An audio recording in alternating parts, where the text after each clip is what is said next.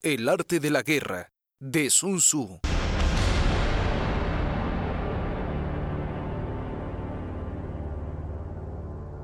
Capítulo 6. Puntos débiles y puntos fuertes.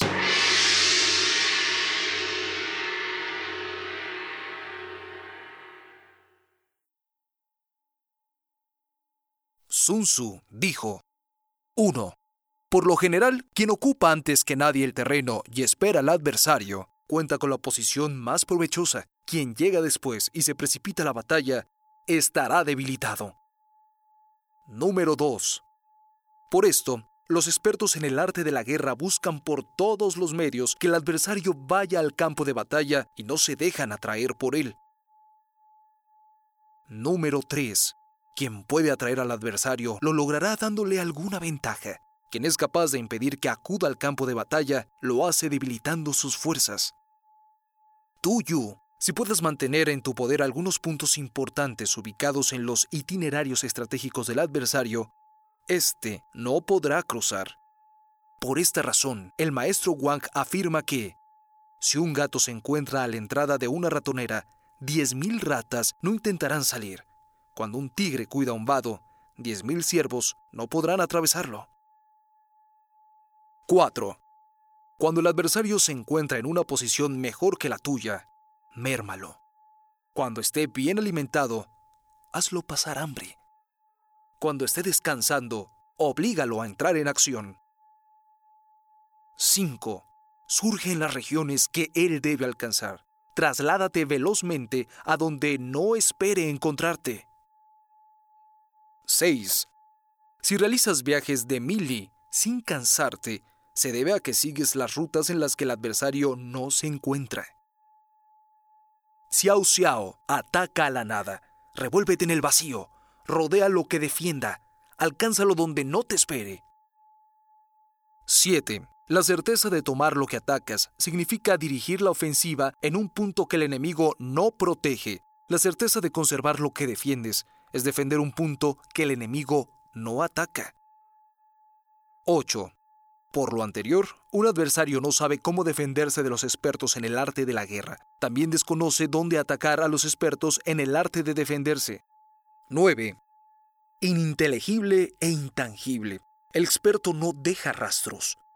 Misterioso como una divinidad. No se le puede escuchar. De esta forma, pone al adversario a su merced. en sí.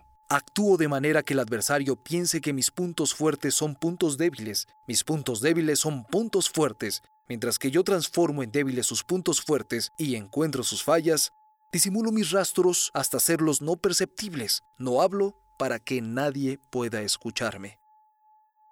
10. Quien ataca impecablemente se lanza sobre los puntos débiles del adversario. Quien no puede ser perseguido cuando toca retirada se desplaza con tal velocidad que nadie lo puede alcanzar. Chan Yu llega como el viento y retírate como el relámpago. 11. Cuando quiero luchar, el adversario, pese a que está protegido por los elevados muros y fosos profundos, no tiene más opción que combatir, debido a que han visto una posición que por obligación debe defenderse. 12. Cuando quiero evadir una batalla, Solo trazo una línea en el terreno. El adversario no puede atacarme debido a que lo desvío de la ruta que quiera seguir. Tu Mu, después de instalar su campamento en Yamping, Chu Lian ordenó a Wei Yen y otros generales que agruparan sus elementos y descendieran hacia el este. Chu Lian, que esperaba noticias, dejó 10.000 hombres para defender la ciudad. Suma Yi afirmó: Chu Lian está en la ciudad. Sus soldados son pocos. Su posición no es muy fuerte. Sus generales y oficiales tienen temor. Por su parte, Chukolian estaba muy alegre, como siempre. Mandó bajar los estandartes y silenciar los tambores. Evitó que sus efectivos salieran y después, abriendo las cuatro puertas, lanzó a su ejército a las calles, donde se desperdigaron. Sumaí tenía miedo de ser emboscado y con rapidez llevó a todo su gran ejército hacia las montañas del norte. Chukolian comentó a su jefe de Estado Mayor. Sumai ha pensado que yo le había preparado una emboscada y ha huido al pie de la cordillera. Cuando Sumaí se enteró de lo sucedido, quedó agobiado por el disgusto. 13. Si logro determinar la posición del adversario, disimulando al mismo tiempo la mía, puedo concentrarme y él debe desperdigarse. Y si yo me concentro mientras que el enemigo se desperdiga, entonces puedo usar toda mi energía para atacar a un sector de las suyas. Si logro lo anterior, conseguiré la superioridad numérica. Y si yo puedo emplear varios efectivos para asaltar a un pequeño grupo de ellos en un lugar designado con anterioridad, los que repelen mi ataque quedarán muy mermados. Tumu Uso batallones ligeros y fuertes jinetes para embestir por los puntos donde el adversario no está preparado. O utilizo robustos ballesteros y certeros arqueros para saltar posiciones estratégicas, para agitar su flanco izquierdo, sorprenderlo por el flanco derecho, alertar su vanguardia y caer repentinamente sobre su retaguardia. Durante el día lo confundo con las banderas y estandartes. Por la noche lo desoriento con el redoble de los tambores. Entonces temblando de miedo, dividirá a sus soldados como medida de prevención. 14. El enemigo no debe enterarse de dónde intento desarrollar el combate, debido a que, si lo desconoce, deberá estar alerta en varios puntos diferentes, y si se dedica a vigilar muchos puntos, serán muy pocos los soldados que yo pueda encontrar en cualquiera de ellos. 15. Si tomas las debidas precauciones en primera línea, su retaguardia será fácil de derrotar. Y si se prepara en su retaguardia, su vanguardia no resistirá mucho. Si pone toda su atención en su flanco izquierdo, el derecho será presa fácil. Y si prepara el derecho, el izquierdo estará desguarnecido. Y si coloca efectivos en todas partes, en todas partes será muy débil. Chang Yu no podrá adivinar por dónde surgirán realmente los carros ni por dónde llegará mi caballería, ni qué punto será acosado a fondo por mi infantería. Por esto se despertigará y se dividirá, y deberá defenderse de mí por los cuatro costados. En consecuencia, su fuerza se encontrará desperdigada y frágil, su poderío está encendido y mal empleado, y por donde yo decida atacar, podré lanzar un batallón entero contra sus sectores aislados. 16. Quien cuenta con pocos elementos debe prepararse contra el enemigo. Quien tiene muchos soldados obliga al adversario a que éste se prepare contra él. 17. Si se sabe en qué lugar y en qué fecha se realizará el combate, se puede ordenar que los batallones realicen un viaje de mili y reunirlos en el campo de batalla, pero si se desconoce la fecha y el lugar del encuentro, el flanco izquierdo no podrá auxiliar al derecho, ni el derecho al izquierdo.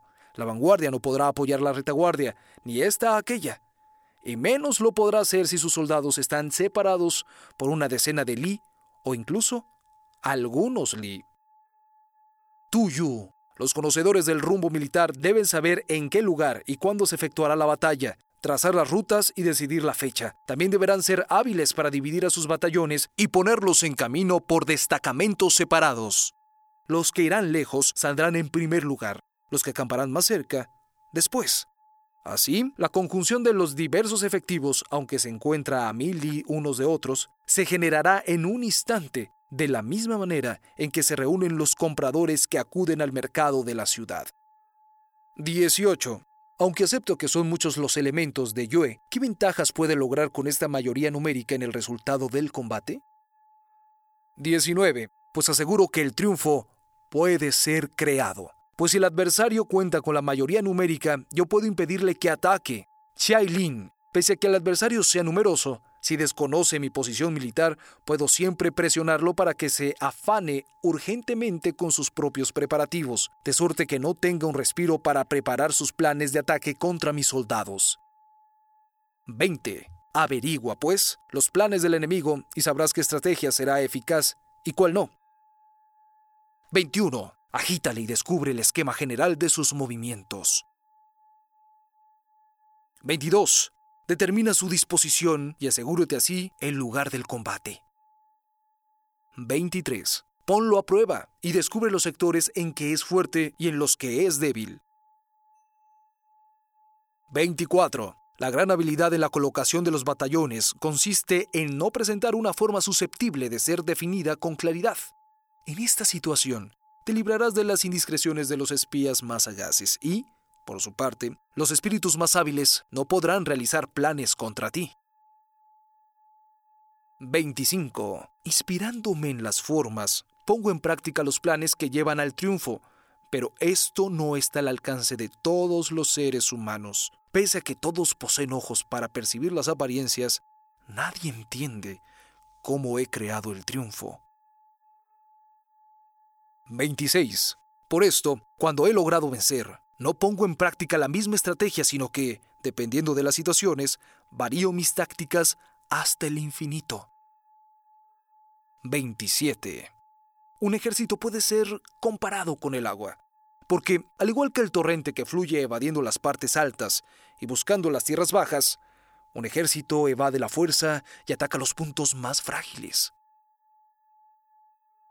28. Y así como el agua se ajusta a las imperfecciones del terreno para lograr el triunfo, un ejército debe adecuarse a la situación del contrario. 29. Y así como el agua no posee una forma estable, en la guerra no existen situaciones permanentes. 30. En consecuencia, quien sabe conseguir el triunfo modificando su estrategia según las situaciones del adversario, merece ser considerado como un adivino. De los cinco elementos naturales, ninguno predomina de una manera continua. Ninguna de las cuatro estaciones del año dura una eternidad. Se vive en días largos y días cortos. Además, la luna crece y decrece.